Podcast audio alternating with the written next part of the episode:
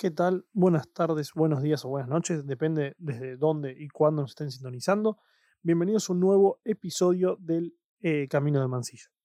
Con ustedes, bueno, hoy vamos a tener preparada, pensamos tener preparada la, un programa especial sobre Martín Fierro, eh, pero nos dimos cuenta en el momento de hacer, recopilar datos, eh, perspectivas, análisis, que nos va a faltar un poco más de tiempo para darle a la obra el tratamiento que nosotros consideramos correspondiente. Es, una, es el gran poema nacional de Argentina, uno de los grandes eh, relatos de la argentinidad. Eh, para nosotros son siempre tres: eh, Facundo, Civilización y Barbarie, Expedición a los Indios Ranqueles de Mansilla y bueno, de Martín Fierro, cómo obviarlo. Así que en el medio también, aprovechando estas vacaciones, aprovechando también la buena disposición de ustedes para, para seguir el programa, decidimos trabajar con un autor un poco, un poco, poco convencional de nuestra literatura, de la literatura nacional argentina, que es Raúl Escalabrini Ortiz, particularmente su obra que es, si quiere, la menos política, más un ensayo sociológico, eh, filosófico, también de la argentinidad, eh, que se está titulado el, el, hombre que está solo y espera, de 1931. Eh, eh, concretamente el 31 de diciembre de 1931, ya casi en vísperas de enero del 32. es importante también, eh, un poco, posiblemente hagamos el video en dos partes. La primera parte va, eh, va a las partes más técnicas del libro, de cómo está conformado, eh, cuál es el objeto de análisis de, de, Ortiz, su pensamiento, cómo se va deslizando, y luego la respuesta que da al hombre que, bueno, está solo y espera. pero bueno, sin, de vuelta nos invitamos a, ustedes a seguirnos a través de nuestras redes. Eh, estamos en, en, Anchor, Spotify, en Google Podcast, eh, etc. Tenemos una cuenta de, Gmail. Eh, si no nos equivocamos, es el camino de Mansilla. Un segundo. Camino de Mansilla gmail.com. Ahí nos pueden encontrar, mandarnos, mandarnos un mail, un comentario, unas palabras de, de, de, de agasajo, o bueno, nada, poder desde ya recibirlos y, y poder eh, recibir sus dudas, sus inquietudes, algún libro que les interese eh, y poder eh, charlar, reflexionar juntos, que de eso se trata, ¿no? Emprender este viaje acompañado, no tiene que ser siempre voces que, que, no, que estén de acuerdo con nosotros o, o de cualquier manera, digo, podemos también compartir el camino en la, en la, en la disidencia, pero siempre, bueno, en todo un tono, un tono amable y con respeto, no hay ningún problema, al contrario, encantadísimos.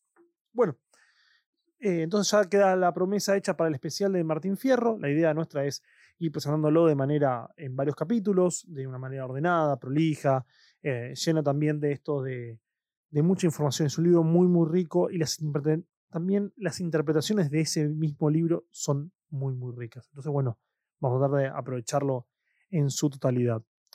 Volviendo con el tema de hoy, hoy vamos a trabajar, como les habíamos dicho ya desde el principio, eh, El hombre que está solo y espera, de Raúl Escalabrini Ortiz. Posiblemente, y ya entrando en la obra, es la única, o la, una de las pocas novelas, o bueno, es la única, el único ensayo propiamente dicho más sociológico, más filosófico, también hay un sabor antropológico a lo, largo del texto. No es una, mera acumulación de logías, tipo antropología, filosofía, sociología, sino también hay un interés del autor de develar esto. Y hay también eh, gestos, también la, misma, el mismo tiempo habla por Scalabrini de alguna manera y su profesión, ¿no? Scalabrini es una persona que nace, eh, que digo, desarrolla su vida entre dos siglos eh, bastante movidos. Finales, nace a finales del siglo XIX, eh, en 1898, y fallece en 1959, a mediados del siglo XX, donde, bueno, sabemos que las transformaciones, eh, tanto políticas como culturales y económicas, están a la orden del día a lo largo. Digo, es un, siglo bastante convulso políticamente. Culturalmente, económicamente, es un siglo complejo, eh, muy rico para, analizar. De profesión es ingeniero agrónomo, también, bueno, volcado a las necesidades eh, de capital humano de la Argentina en que entraba la modernidad, y el sector agropecuario como su gran motor de crecimiento, logra vivir que la consolidación del Estado Nacional la apertura democrática con la ley de Peña, eh, y también el esplendor del centenario. Él tendría 12 años cuando Argentina se, se titula, se autoproclama, o se autoproclama y es proclamada por el resto de las naciones como el granero del mundo. ¿No? Este gran crecimiento y esplendor económico argentino, ¿no? De que se traían, se hacían mansiones al estilo francés, eh, se desarrolla el Teatro Colón como, como polo de las artes en América Latina. Eh, se usan servicios a la inglesa, a la francesa, digo, hay una gran, eh, si quiere, apropiación de esa modernidad europea, un trasplante en el tejido urbano. Es interesante también porque Scalabrini va a hablar de, bueno, concretamente voy a adelantando un par de la obra, eh, del hombre de, eh, de, Corrientes y Esmeralda, Avenida Corrientes y Esmeralda, ¿no? A lo largo como, como arquetipo del hombre argentino. Eh, esto es interesante porque Borges, posiblemente para la misma época, está cantando sobre los arrabales, cantando. Está narrando aventuras y hazañas en los arrabales, en esa mezcla donde aparece la, modernidad y la tradición se rozan. Se rozan en algunos momentos eh, de manera muy como eh, interesante. Siempre, bueno, siempre la obra de Borges es muy interesante, pero como un roce positivo, si se quiere, y otras veces en forma de enfrentamiento pero ambos reconocen, tienden a reconocer, sobre todo también Scalabrini, que en su mirada es más como, para mí me resultó muy, para nosotros, perdón, nos resultó un poco eh, esquemática, bien como de, las ciencias duras, también deja ver eh, esos eh, resquebajamientos donde aparece aflora el alma humana y hay un componente nuevo, no es necesariamente el hombre enteramente racional, hay otras cosas. bueno, su profesión es, como habíamos dicho, ingeniero agrónomo, pero también que es importante y es muy interesante, es que adhiere tempranamente al, partido, al partido radical, luego va a formar parte de Forja, eh, eh, Fuerza Orientadora Revolucionaria de la Joven Argentina, de tradición eh, radical, que después, bueno, va a ir migrando su pensamiento hacia el peronismo. y va a tener otros, otros libros más de denuncia si quiere, eh, una mezcla también de informe, pero también de ensayo sociológico y crítica al poder. Por ejemplo, eh, Ferrocarriles y Política Británica en el Río de la Plata, los ferrocarriles argentinos, Irigoyen y Perón, eh, etcétera, que van contando, narrando y marcando una posición del autor política y también, bueno, bueno, lógicamente literaria y cultural. Bueno, entrando propiamente a la obra, vamos a dividirla en dos partes, si es posible, si nos da los términos del video, del audio, perdón. Eh, va a ser muy interesante porque, porque hay una apuesta nueva. Escalabrini, a diferencia, por ejemplo, de Sarmiento, que es el que era arquetipo que nosotros nos comparamos eh, como investigador, como aquel que va, va a contar los secretos de la, de, de, de la Argentina. Bueno, acá se encuentran de otra forma los secretos. Scalabrini tiene su propio método, pero un método también que no es tan ensayístico, no proviene solamente de, bueno, de la inversión del genio del poeta. Esto también pensándolo como la genialidad de Sarmiento al invocar el Facundo. Acá no nadie invoca a nadie. No hay una invocación sarmientina que alguien le tiene que contar. No, no. Scalabrini se sienta y observa, vive, como si eh, su objeto de estudio, su escenario, está alrededor de ellos. Bueno, en, antropología se llama eh, observación participante. Se usa muchas veces en, en, pueblos o en, situaciones donde uno tiene que volverse parte de ese colectivo que quiere analizar para poder comprenderlo en profundidad. Pero también acá hay un problema. En el caso de Scalabrini, va a, estudiar un fenómeno que él también es parte. Entonces también eh, hay como un juego también de poner sus prejuicios o, sobrepasarlos siempre. Para el investigador siempre es eh, un problema esto. El criterio de objetividad es un problema. No estamos diciendo que nadie puede ser objetivo o no, sino adherimos a la corriente beberiana en este sentido tempranamente, es que, tiene que dejar, más para los trabajos llamados científicos, eh, estos dejos de, camino, de, de, reconstrucción de ese camino que hizo para tomar esa posición. Si cumple los criterios que cumplen los demás, ningún problema, al contrario, es entendido como científicamente relevante. Pero bueno, cerrando esa discusión y trayéndola también, ¿no? Es como cerrándola y y cortando por zona, trayéndola, es interesante que la mirada de Scalabrini es una mirada científica. Pasó el tamiz de que, por ejemplo, en este caso Sarmiento es un hombre que se hizo a sí mismo, muy importante, eh, eh, eh, que se hizo, se hizo importante en el Río de la Plata, pero se hace a sí mismo. Y, y acá hay una diferencia muy fuerte con, con, con Scalabrini, es universitario. Al recibirse de ingeniero agrónomo, ya el conocimiento no es autodidacta. Uno puede seguir estudiando por fuera de la facultad. Hay un monopolio del conocimiento que está, se intenta dar desde la, el ámbito universitario. Entonces ya hay, se quiere una eh, profesionalización del saber. Ya no es el mismo saber el de Sarmiento que el Scalabrini. Hay una diferencia que es no porque uno sepa más que el otro en, cuanto a acumulación de, de, conocimientos, sino que hay una forma distinta de aprender que se ve reflejada en el texto. Sarmiento, posiblemente gran autodidacta, utiliza esos, esos elementos que él aprendió y los vuelca de una manera brillante. Ahora, Scalabrini también lo aprendió, pero lo ve de otra manera. Hay un análisis que pasó por un proceso que se enseña más o menos eh, similarmente en las universidades, en las universidades contemporáneas. Bueno, entonces él arranca rápidamente lo que nosotros denominamos como eh, una mímesis. ¿Cómo es que estudia? ¿Qué es lo que estudia eh, Scalabrini? Bueno, él va a estudiar al hombre porteño.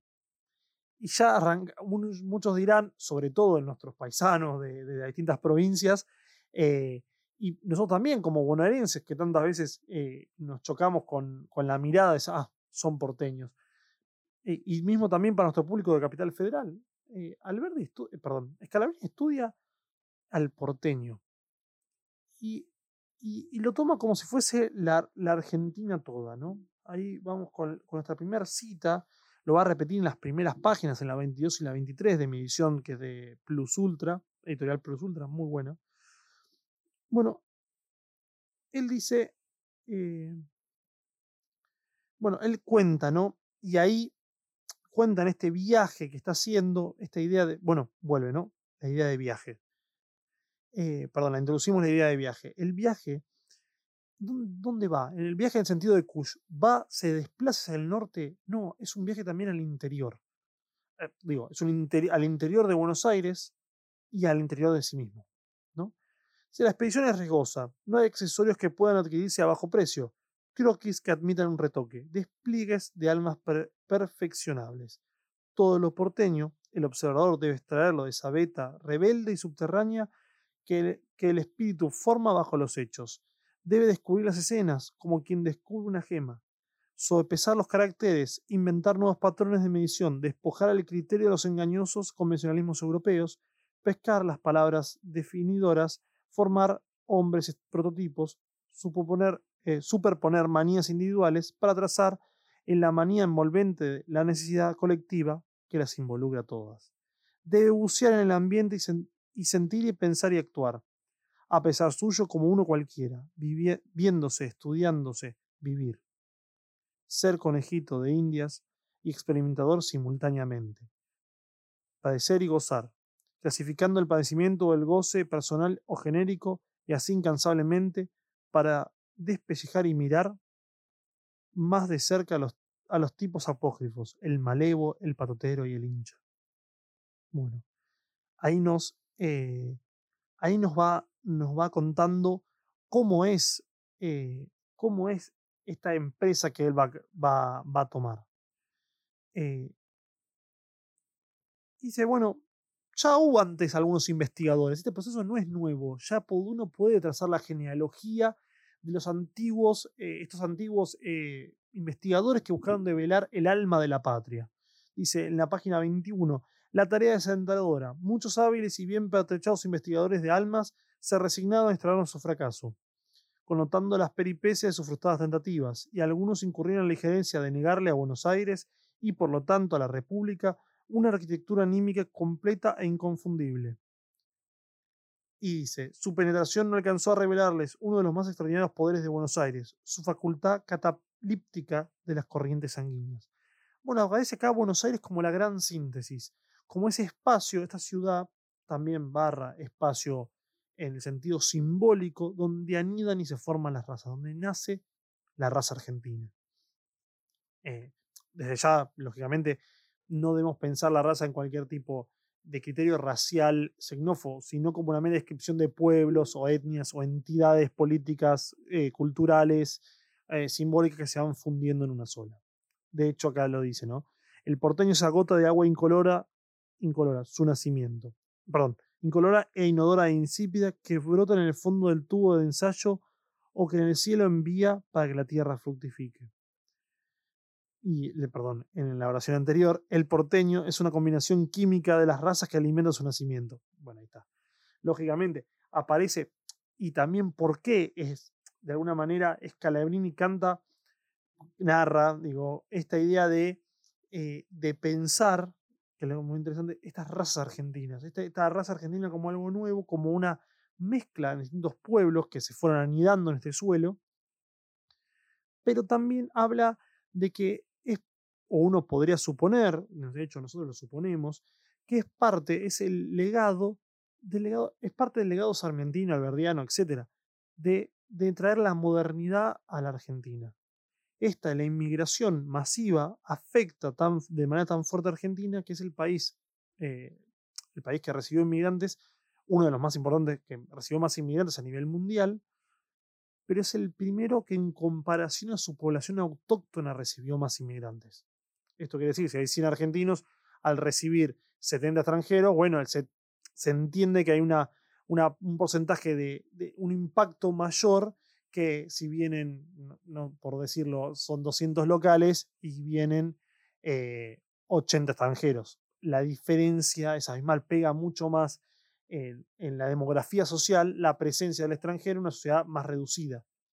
Eh, ahí, ahí el punto de la cuestión. La inmigración argentina las toca, digo, permite fundamentar su identidad, sin ninguna duda, es una parte importantísima, pero también trastoca esto. La inmigración viene con la, modernidad que empieza a desplazar otro tipo social. Por ejemplo, el gaucho. El gaucho pierde, lo vamos a ver en Martín Fierro, eh, con la modernidad. Y no son, eh, como digamos, también mezclando con Sarmiento, esta modernidad que nos habla Scalabrini, y es hijo también, lógicamente, eh, podría ser un, buen narrador del síntoma de la modernidad. Scalabrini está sintiendo la modernidad en carne propia. Eh, pero que al mismo tiempo no fueron, y por ahí para alguna nota o que quede para, el, trabajo, para, el especial de Martín Fierro, no fueron los fusiles los que mataron a, los gauchos. O sea, sí, materialmente también. Pero la destrucción del gaucho como tal es una destrucción también de la economía. Vienen a ser reemplazados por las masas inmigrantes que hacen del trabajo en el campo su vocación. Entonces, bueno, y ahí el gaucho va a perder su lugar de ser. Eh, ahí está la importancia de esta línea que, vamos viendo. Eh, Calabrín nos cuenta, nos contaría ese final de la historia. ¿Qué está pasando con, con el gaucho? Bueno, no se habla. No se habla porque no existe. Es, es tanto, es otra, otro afluente, es otra parte química que le da sustento a la raza argentina, a esta nueva modernidad en ciernes que está acá, esta nueva nación que se está formando. Pero no en términos formativos en cuanto políticos sociales. Ya eso ya estaba formado, digamos. Ya teníamos una nación, eh, un Estado, eh, escuelas, eh, ejército, comunicaciones, tanto ferrocarril como telégrafo, correo, etc. Eso ya está. Pero sí que está formándose a sí misma, se está pensando a sí misma. Es, podemos decir, un momento reflexivo de la modernidad argentina en el siglo XX. ¿no? Es esa reflexión, esa autoconciencia, decir, bueno, estamos pasando algo nuevo. Scalabrini sea, lo siente rápidamente. Pero también va a sentir otras cosas, y vamos a jugar con la palabra sentir, posiblemente en la segunda parte del video, perdón, del audio. Eh, vamos a sentir, lógicamente, bueno, vamos a dar cuenta de esa palabra sentir, la importancia que le da Scalabrini. No es tan sencillo, es muy interesante, por eso, bueno, la vamos a ir trabajando. Eh, bueno, esto, Buenos Aires, este como la, gran, uno puede comparar como Babel en un término peyorativo, hay otras novelas como La Bolsa, eh, que es eh, anterior, que narra esto como Buenos Aires como esta gran Babel, ¿no? De que se habla italiano, parte de francés, una mezcla de castellano con, con italiano, etc. Digo, es una gran confusión. Pero bueno, todo apuesta a la prosperidad, hay una gran, también un sentimiento de prosperidad eh, fuerte en las, en, y ahí nos introducimos en la ciudad. Scalabrini va a hablar de un paisaje casi netamente urbano. De hecho, gran parte de la ciudad se incorpora a nuevos barrios como el de Flores o Belgrano, que eran más de casas quintas, de casas con, con espacios eh, verdes, fueron ir desplazándose eh, paulatinamente hasta que hoy, bueno, es una ciudad de, departamentos, casas. Bueno, no soy un gran conocedor de la ciudad de Buenos Aires, sé que hay una gran, es un mosaico de barrios distintos, pero que bueno, esos espacios más de quintas empiezan a desaparecer en pos de, de asentamientos de, manera urbana, donde se desplaza el arrabal, las puntas, esto de lo rural, por el pavimento, por el tranvía, por la electricidad, por el vértigo. Bueno, empieza a cambiar esto. Hay un cambio eh, que, bueno, ya desde ya Scalabrini lo, lo, percibió, lo sintió y lo, y lo vive. Digo, en su presente se está viviendo esto. Bueno, para entrar también a la obra, la ciudad es un escenario que está vivo. Y es también es muy interesante esa propuesta, porque es el primero que habla de una ciudad y no de la pampa. La dice, bueno, acá yo el nombre porteño, ¿cuál? El hombre de Corrientes y Esmeralda. El centro de la ciudad de Buenos Aires, no el centro político, que podría ser la, casa de Mayo, la plaza que es la Plaza de Mayo. En la posteridad, la reconstrucción posterior es el, la gravitación política de la ciudad, de, perdón, de Argentina, pasa por la Plaza de Mayo. Ahora, tampoco es el centro legal o constitutivo de la República. Por ejemplo, el kilómetro cero, donde parten las, las, eh, eh, distintas eh, rutas y avenidas de nuestro país, es el Congreso de la Nación, porque está reunida la nación toda, digamos. Ahora bien, no es ni una cosa ni la otra. El hombre de Corrientes y Esmeralda es un tipo distinto, es un arquetipo distinto en sentido beberiano, donde hay un crisol, un crisol, un mosaico de razas que van fundándose en el hombre argentino. Es también el, hábitat, se quiere, por autonomía de este, este sujeto. Eh, bien, y también este, este viaje, nosotros que, que veníamos nombrando, este análisis que hace Scalabrini, hay que pensarlo en términos que es un análisis de la cotidianidad. No es de las grandes ideas políticas, de, la forma en que la historia se encarna en distintos proyectos políticos. No, no, no. Scalabrini lo que está narrando es cómo viven sus cotidianos, sus, eh, eh, eh, compatriotas. ¿Y qué sentido puede darle a eso? Pero veamos que el movimiento es el inverso en Sarmiento, por ejemplo. No es que, invoco a, Facundo para traer la barbarie, para explicar la barbarie. O sea, bueno, yo voy a explicar la barbarie por su representante. Sino al contrario, yo voy a ver cómo se comporta el porteño. Voy a, analizar el porteño y voy a analizar cómo se comporta en base a eso, pero en base a la observación. En este caso, la materialidad, como la, hay que dejar, digo, despojarnos esas prenociones del objeto de estudio. Bueno, vamos a ver el porteño, cómo se, cómo se porta, digamos. Y en base a eso vamos a sacar nuestras ideas. Distinto es lo de que ya hay una idea eh, por detrás también, por demás interesante. Bueno, importante, pues ya eh, nos va contando esto. Va a haber siempre una extrapolación, siempre una mímesis, una comparación constante entre la ciudad y el hombre. Eh, entre el micro y el macrocosmos. Siempre se va a estar manejando uno y el otro. Siempre como una reflexión eh, dinámica. Siempre va cambiando la temática, pero siempre la, comparación es la misma. Ah, como esto pasa en el individuo, esto se replica en el plano social. y arranca que el texto propiamente dicho, el primero habla de por qué es Buenos Aires, por qué vamos a citar el objeto de estudio acá. Perfecto. Ahora después viene dos cosas distintas, la sociabilidad, no hay un tratado político de las ideas, de, de cómo deben pensar, cómo piensan los porteños la política, no, nada de eso, no, no. Eh, lo que narra es, primero, cómo se relaciona el porteño con las mujeres y la otra función primordial es cómo se, eh, se relaciona el porteño con otros hombres, con sus pares y, como no, con sus amigos. Eh, bueno, y ahí vamos, encontrando ya estas primeras comparaciones, avanzando en el texto. La página, si uno quiere ir a la página más, más cercana en esto, es la página 29, eh, donde, ah, perdón, y la página son las mujeres. Em, acá dice, ¿no? ¿Cómo se distingue eh, dice, ¿cómo habla? ¿Cómo interactúa el hombre porteño con la mujer? Bueno, lo hace muchas veces con la mirada. Uno se queda pensando y dice, ¿qué se quiere referir con la mirada? ¿Qué es la mirada? Eh, él lo dice tempranamente en la página 26. Esa mirada es una caricia sin énfasis, un cachaciento mínimo, mimo que se pega, perdón, que se apega a las formas de la mujer y las va enhebrando a sus, a sus inconfesiones dormidas. Con lerdas pausas, la mirada cae, lacia, de la frente a las pantorrillas. Eh, eh, bueno, bueno, voy haciendo esta descripción es esta idea de seducción, pero a través de las miradas. No es un hombre expresivo. Digamos, bueno, discúlpeme, sí es un hombre expresivo, pero sin palabras. Lo dice todo con la mirada, valga si quiere algún, alguno comentario cursi o, algo así. Esta es la idea. El, hombre porteño está contándonos cosas a través de la mirada. Los ojos son la puerta al alma. Eh, y a la seducción, lógicamente, en este caso. Eh, acá lo que va a decir rápidamente también es que va a decir, los ojos los ojos de todos los argentinos se parecen. Eh, decíame en París una amiga que había conocido a muchos. Muy tarde comprendí lo que ella se refería. No a los ojos sí celestes, pardos, garzos, marrones, saltones, ojerosos, sino al estado de ánimo que revelan. Comprendí que mi amiga, que mi amiga en los ojos de los porteños escuchaba una música, y esa es la dificultad. ¿De qué palabras dotaremos a esa música que no se oye y que no se puede dominar, que no se puede denominarla sin desmentirla y falsearla? hay un lenguaje nuevo. El porteño tiene un lenguaje nuevo.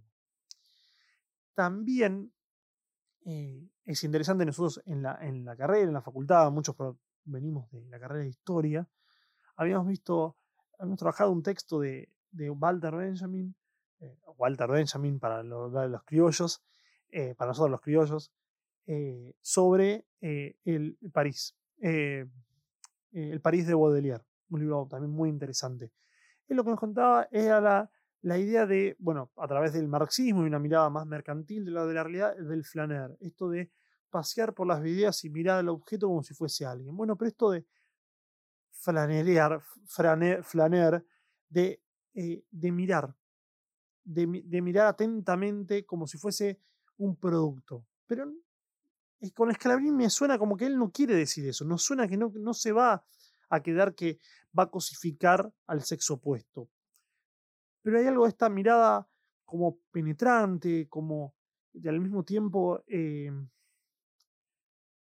que revela algo, no, no, no penetrante por el tercero, sino por el emisor, el que, el que está poniendo en juego qué, se, qué deja entrever, este estado de ánimo, esta música que los une a todos. Eh, por eso los ojos de los argentinos son todos iguales, ¿no? termina de unir eh, con una música, con un lenguaje propio de esa mirada. Eh, por eso, es interesante, no, no es compararlo con lo del flaner de Baudelaire, no sería justo, pero sí sería interesante ver cómo también se mira, como la historia de las miradas o las percepciones de las miradas. ¿Qué es lo que quiere decir cada mirada? Bueno, en este caso es transmitir un estado de ánimo, una metafísica, un lenguaje secreto que está ahí. Está a punto de ser visto en los ojos, está por saltar de los ojos, pero se queda. Entonces hay que ¿qué? escarbar, sondear, preguntar, rever, eh, analizar. De vuelta, pero analizar estos verbos como por ahí muy reflexivos, Scalabrini no busca que sean producto de la reflexión exclusiva, sino justamente de ir reflexión, de, vivirlos, de sentirlos. Eh, bueno, creo que va, creemos que va por, por, por, aquí, por ese lado.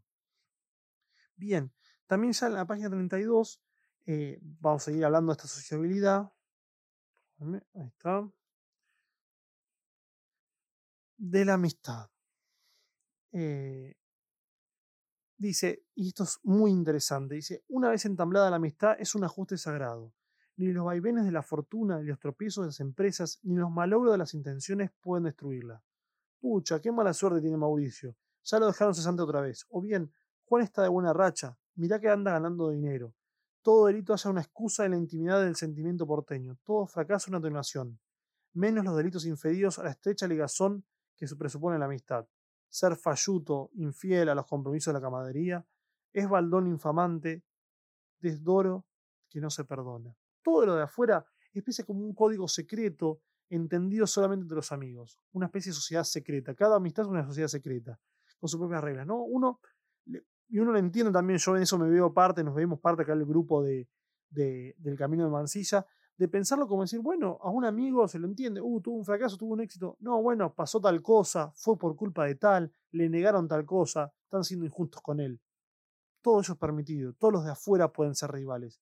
Ahora, no, no, no se tolera para, para Scalabrini y para muchos de nosotros también, esas faltas a la amistad, las faltas a la, a la ética del grupo. Eh, digo, puede ser una amistad de varios o una amistad de, de, de, dos personas, quiero decir. Eh, dice, bueno, y aparece ¿no? esta idea de eh, este egocentrismo que se, que se rompe, ¿no? Pues dice, arranca como una, como una cuestión muy como egocéntrica, ¿no? Dice, en página 30, la amistad porteña es juego, es juego más egocéntrico, es restringida en sus causas y profunda, entonces en la simpatía personal y se nutre los sentimientos comunes. Sin que la afección se menoscabe por ello, dos amigos porteños pueden desempeñar actividades opuestas, ser contrincantes políticos, militar en campos sociales eh, adversarios, profesar creencias o cultos antagónicos. De hecho, bueno, uno de los grandes amigos de acá del grupo del Camino de Mansilla sostiene ideas distintas a quien les habla, pero bueno, eso no nos priva de tener una gran amistad. Digamos, cada uno fue aprendiendo a moldearse y a preguntar para qué, para nutrir una zona común, una zona de diálogo en la que los dos nos conozcamos. Y que, en palabras de Scalabrini, que me parece muy, muy interesante, dice, la amistad porteña es un fortín ante el cual los embates de la vida se mellan. La amistad porteña es un olvido del egoísmo humano, ¿no? Es querer que al otro también le vaya bien. Es ese sentimiento mutuo de que los dos, sabemos los dos, o en este caso pueden ser también más amigos, queremos que al otro le vaya bien. Y que su alegría es parte de nuestra alegría y su tristeza es parte de nuestra tristeza. Me pareció, nos pareció, ¿verdad? Muy, muy interesante también la propuesta que hace Scalabrini. ¿Por qué analizar la amistad? Bueno, hay, ya hay respuestas antiguas para esta novedosa pregunta que vienen desde el propio Aristóteles. Aristóteles, aquel eh, gran filósofo eh, griego, nos cuenta en Ética Nicómaco eh, el carácter de la amistad. Si alguno tiene la, editorial, la edición de Alianza, la página 235 nos dice la importancia de la amistad, ¿no? Además, cuando los hombres son amigos, no necesitan de la justicia, mientras que aún siendo justos necesitan de la amistad. Es más, parece que el carácter más amistoso es propio de los hombres justos. O sea, también es una, digo, para Aristóteles es claramente una virtud, la amistad, la buena amistad es una virtud política y social.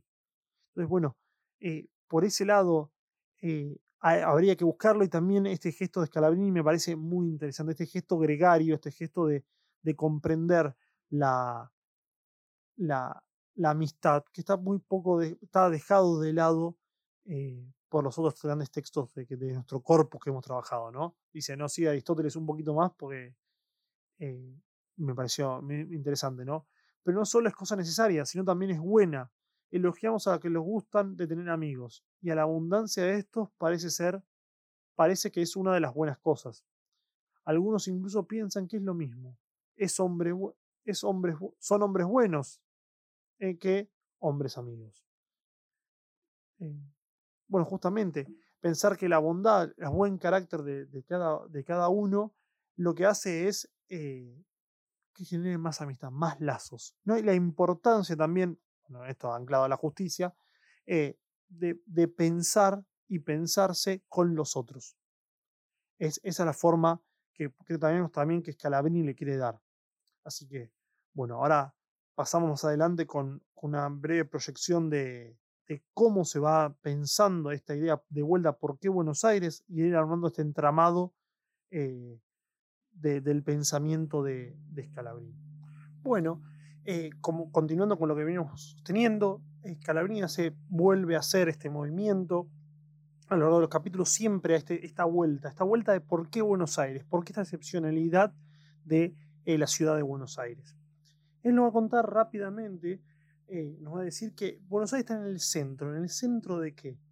Eh, en el centro, dice, el hombre de Corrientes Esmeralda está en el centro de la cuenca hidrográfica, comercial, sentimental y espiritual de la llamada eh, República Argentina. Todo afluye a él y todo emana de él. Un escupitajo, un suspiro que se arroja en Salta o en Corrientes o en San Juan, rodeando a uno de los cauces, llega, cauces algún día llega a Buenos Aires. El hombre de Corrientes y Esmeralda está en el centro mismo. Es el pivote en que Buenos Aires gira. Bueno, si bien en, este, en, este, en esta, si quiere, esta selección, esta cita, encontramos la importancia de, Buenos Aires, estaría muy, eh, en un grado muy discutida. Como, eh, digamos, la ciudad autónoma de Buenos Aires en otros autores como reservorio de la, de la argentinidad. Algunos pueden sostener que sí, es, totalmente eh, entendible y, y defendible y loable, pero el tema también es que para los autores del revisionismo, la ciudad de Buenos Aires empieza a actuar como un catalizador de, otras conductas más extranjerizantes, más producto de una vida cosmopolita. Entonces, que da la espalda, de alguna manera, a el interior profundo. Ese interior que también, digamos, que rechaza también Sarmiento, esa ciudad-puerto que se ilumina y se conecta con la, con la, con la vida de las grandes civilizaciones, y rechaza, reniega de su interior, ese interior, como podríamos decir, maldito por algunos, como Sarmiento, digamos, eh, pero eh, vanagloriado, sagrado para otros como Kush. Digamos, el viaje de Kush es a las espaldas de ese país. Justamente, lo que pasa algún día puede llegar a Buenos Aires y dice Scalabrini, no, no, bueno, para a decir, nunca llegó, nunca llega. Eh, son oídos sordos. o está, no está muy aceitada esa comunicación. Entonces lo que está planteando también Kush, entendido con Scalabrini, es el, sentido opuesto. Es reflexionar, pero al, contrario, decir, bueno, eh, nosotros creemos, se cree esto, que un escupitajo por ahí en Buenos Aires resuena en Jujuy. Por ahí no. Oh, hay otra forma de verlo también. Bueno, pero para ahí tomándolo en cuenta. Pero como también es interesante cómo Scalabrini reúne información de distintos ámbitos y las, las mezcla, las funde como funde su pensamiento. Dice, bueno, Buenos Aires se junta, es un gran catalizador de razas, pa, Bueno, él sostiene también de que, bueno, hay elementos que son hidrográfico, comercial, bueno, de ciencias duras, la hidrografía como ciencia dura, uno puede decir la geografía también, etc. Eh, el comercio como eh, puntos de, conexión entre el mercado mundial con el mercado local, etc. Pero que son, serían objetivos, estarían marcadamente eh, accesibles a la vista de todos. Pero siga, por otro lado, la otra concepción que dice, no, bueno, también es sentimental y espiritual. Y eso es muy individual, digamos. Eh, subjetivo en el sentido de sentir, de que alguien, hay una subjetividad que lo debe sentir. En este caso, la subjetividad argentina que está siendo formada ahí. Esta, esta, ahí está, me parece, nos parece la cuestión de pensar que, que eh, que, el hombre corriente de Esmeralda, ese hombre argentino, también está en formación. Está como en este caldo, surgiendo ese caldo primigenio que le va a dar la luz. Esa, esa primer como caldo de vida, digamos. Dice, el hombre nació en apuntes apresurados de un partido de fútbol, de un asalto de box, en la agresión de un indefenso, en la palpitación de la muchedumbre de varones que escuchan el tango en un café, en el atristado retorno de la monotonía de los barrios, de los hombres que el sábado por la noche invaden el centro ansiosos de aventuras, en las confesiones amicales arrancadas por el alba, en los bailes de sociedad, en la embriaguez sin ambagues de un cabaret, en algunos comentarios perpicaces y también de personas que son personas que exageraban involuntariamente un motivo mitigado en los, en los demás. Bueno, mal regular. Eh, nos cuenta de su sociabilidad que también está en ciernes. Muy masculina, por cierto. En la obra de Scalabrini no se over, no hay, en el sentido no hay tampoco el rol de una mujer. No aparece la mujer eh, en, un sentido eh, de protagonista. Siempre es, bueno, el hombre que está solo espera y es la amistad entre el hombre y otro hombre. Así, bueno, volviendo también al pensamiento de Aristóteles, ¿no? Entre, entre hombres, entre iguales. Bueno, habrá que considerar, digo, iguales en el pensamiento griego, pero bueno, también este, este, este este pensamiento sigue pesando en la literatura, entonces en esta parte también, eh, de esto, de, esta poca figuración femenina, salvo como, bueno, el rol del casamiento, de las amistades, de esto de mirar a la, mujer en el transporte público, pero no, pero eh, como mirada, buscando una mirada de seducción. Eh, en todos y en cada uno vive el hombre de Corrientes Esmeralda. Se le desconocía porque el conocimiento es casi una verbalidad, y los hombres que podían metrificar su voz se irritaban la garganta amaestrando oraciones extranjeras o evaporaban sus propósitos en un silencio lleno de mañanas que perezosamente se trocaban en ayeres. Bueno, tiene también esta idea más como eh, musical, más de una melancolía más tanguera, digamos, el ayer, el arrabal, lo que se va perdiendo en ese constante fluir de la vida, ¿no? Y, ahora aparece algo interesante también en, la, en el análisis de, de Calabrini. Dice, bueno, el hombre de Corrientes Esmeralda es, tolerante. Es tolerante porque es hijo del cosmopolitismo. Dice, ¿no? Por eso se asesoran unos, eh, unos pesos no pierden su escapadita a Europa. Su tolerancia tiene un cimiento firme en la progenie cosmopolita. Esta idea de que cada uno proviene de otro lado hace que cada uno nos respetemos entre todos, que el resto se respete entre sí. Bueno, puede ser también. Eh, hay un gran cosmopolitismo, hubo un gran cosmopolitismo en la ciudad de Buenos Aires, todavía hoy, hoy lo hay. Eh, pero también hay una fuerza que es loable de en Scalabrini, eh, su, su, afirmación, porque dice, bueno, nosotros vamos a hablar de la ciudad, del hombre de Corrientes y Esmeralda, el asfalto, el centro porteño, o sea, un lugar enigmático, fuerte de lo porteño, pero al mismo tiempo de la modernidad, tranvía, luces, esto también, la noche, el baile en, sociedad, esto de, de que la luz domina la oscuridad de la noche, ya no hay más que, bueno, viene la noche y hay que dormir o hay que organizar la peña en el fogón, eh, no se depende de los elementos de la naturaleza.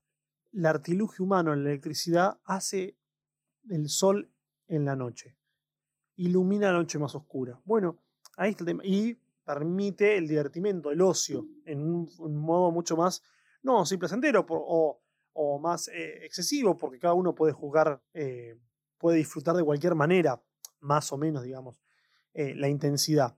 Lo que sí hay que marcar concretamente es que dura más. Se pueden extender hasta el alba siguiente con la electricidad sin ningún problema. En la luz, quiero decir, ¿no? Bueno, con esto habla de la pampa. Es, es muy interesante porque la pampa también empieza a meterse en el hombre de, Corrientes Esmeralda, ¿no? Lo empieza a presionar. De alguna manera está ahí condimentando, pero es un paisaje que está y no está. Eso es donde se sedimenta esa ciudad. O sea, digamos, también podemos pensar que la ciudad no es una construcción natural. Ojo, muy importante eso también. En algunas sociedades o en temas como hayamos visto, eh, en tanto para Kush, eh, las sociedades se van, se van, los sistemas de pensamiento se van anclando de una manera orgánica. Es decir, los pueblos, eh, este surgiendo desde abajo hacia arriba, empiezan a crear sustituciones y su, en reflejo a su, cómo ven el mundo. Bueno, pero acá la ciudad es medio que apareció sobre un suelo que tampoco lo prodigió, digamos. No la prodigió, pero no la favoreció. ¿Por qué? Porque es, una, es, es un gran catalizador de razas. Buenos Aires se ancla como ese espacio, también uno puede poner idea, como también de mezcla de pueblos para surgir uno nuevo. Entonces lo que encontramos acá es una ciudad cosmopolita en un suelo que pisa fuerte, con una identidad, en términos, si quiere, más astradianos, de, eh, de ontológica bastante fuerte. La Pampa condiciona. ¿Cómo condiciona? Dice, eh, dice, la Pampa bate al hombre. La pampa no promete nada a la fantasía, no entrega nada a la imaginación. El espíritu patina sobre la lisura y vuela, arriba, en la fatiga idea de tiempo. Bueno, el labriego dice, cuando llega el europeo, acostumbrado al trabajo, al sacrificio, ¿por qué? Por las inclemencias del clima de Europa, dice, bueno, llega la pampa. ¿Qué, pasa? ¿Qué es lo, qué, ¿Por qué es tan distinta? Dice, el abrigo europeo invadió la pampa fascinado. La verdad, las extensiones fértiles excedía en mucho los más sabios en sueños de su imaginación la labró, la dividió en predios, la rayó con su arado, las, las pergó con su simiente, embriagando por la largueza que eran envueltos sus, sus afanes. La salud se inflamó un rato, alborotada por el animoso vigor europeo. Parecía que un barullo cándido desarrugaba el ceño abusto de la pampa. Bueno, etcétera, pero ¿cuál es la esto? El europeo se puso a trabajar la tierra y vio que era fértil, que, que era fácil y dócil para producir alimentos, que su sustento era fácil de conseguir a diferencia de Europa. ¿Por qué? Porque justamente la menor cantidad de tierras y sus usos más intensivos las deterioraban. Y había que trabajar la tierra en el sentido de dedicarle esfuerzo humano a producir. En cambio, en las pampas argentinas, con menos esfuerzo se conseguía más. Entonces esta infinitud de, tierras, de tierras disponibles, tierras fértiles, bueno, disponibles es, un, tan, copadas, pues, están tomadas por, ya por sus propietarios. Pero daba la idea también de que el esfuerzo tiene que ser no el mínimo indispensable, lo justo. ¿Por qué? Porque todos al final vamos a morir, ¿no? Nos dice, dice, al conjuro irresistible de la metafísica de la Tierra, la continuidad de la sangre se quebró. El hijo del colono ya, no, solfea una burla cuando rememora los que fueron eh, los acusos del padre. Tras el gran sacudón inmigratorio que descompaginó su tono, la pampa se reafirma y los hombres recomponen en su espíritu de siempre. Hay algunas intercalaciones, algunos simulacros de cercanías, algunas canciones que flojean en los boliches, junto a un trago de caña, algunos montoncitos de frutales que remañaban y conllevan toda la distracción de los ojos, algún camino sin baches que galopa un fort hasta el caserío vecino, ya evaluado por la población de la ciudad, población o ciudad. Dice, dice, los días sigan deslizándose de naciente, de naciente a poniente, con una, con una evidencia del tiempo tan desanimada que todo atardecer es un acongojado. Ya no vuelvo más y es más, yo ya no vuelvo más y es un día menos para ti. Y de nuevo los hombres se preguntan, ¿y para qué? ¿Para qué deslomarse si su suerte es reventar? El presente invisible les insulfó a todos la idea de tiempo de fugacidad. El silencio del hombre sorbe de sus mates y mira cómo se van los días. Esto, la paz de la, de la, pampa. La, la, pampa, a diferencia por ahí del pensamiento de Astrada, que motiva de alguna manera, es como oprime, oprime, da el escenario, pero al mismo tiempo le da una condición necesaria para que tome despegue el personaje, en este caso el gaucho, acá lo que hace es de alguna manera el retorno del gaucho gauchiza aquellas masas inmigratorias, ese trastocamiento. Fue trabajada la pampa, pero sus hijos, los hijos de esos colonos que trabajaron la tierra duramente con Europa, no, entienden los, los dolores de sus padres. ¿Pero por qué? ¿Por qué? no, pero no es esforzarse de más. ¿Por qué acumular de más? Si total, vamos todos al mismo lugar. Vamos todos vamos a ir al cementerio. Entonces, ¿por qué no transmitir, vivir los días de otra manera? Vivir alegremente, vivir eh, eh, con los frutos de la tierra, con lo necesario, ni, mucho más, ideas sencillas. Eh, por eso, y este es un dato que es muy interesante, que a mí me interesó en esta página, la página 44 que podemos encontrar, me pareció muy importante, esta idea de las canciones, cómo se transporta la cultura, ¿no? Algunas canciones que flojean en los boliches, en lugares de reunión, de baile, junto a un trago de caña, a montoncitos frutales, etc. Como también la modernidad busca penetrar, pero tampoco termina de, hallarse eh, dentro de la, de, de la pampa, ¿no? Algún Ford que balopa, si no hay baches, o si hay baches por ahí el automóvil se descompone. Y por último, para cerrar este primer capítulo, eh, esta primera entrega de Scalabrini Ortiz. ¿Y por qué? La idea del tiempo, que la vida no es finita, o sea, frente a la inmensidad de la pampa, los días de los hombres son finitos. Y frente a eso, ¿por qué matarse? Sino que contemplar y reflexionar eso. Pero es una reflexión eh, no para escapar, sino para, eh, de alguna manera, gozar esos días, vivirlos de acuerdo a esa ley natural que impone la pampa, ¿no? Dice, en silencio el hombre sorbe sus mates y mira cómo se van los días. De alguna manera, también Scalabrini admite, piensa y refleja en su sentir cómo la pampa inunda eh, esta vida porteña.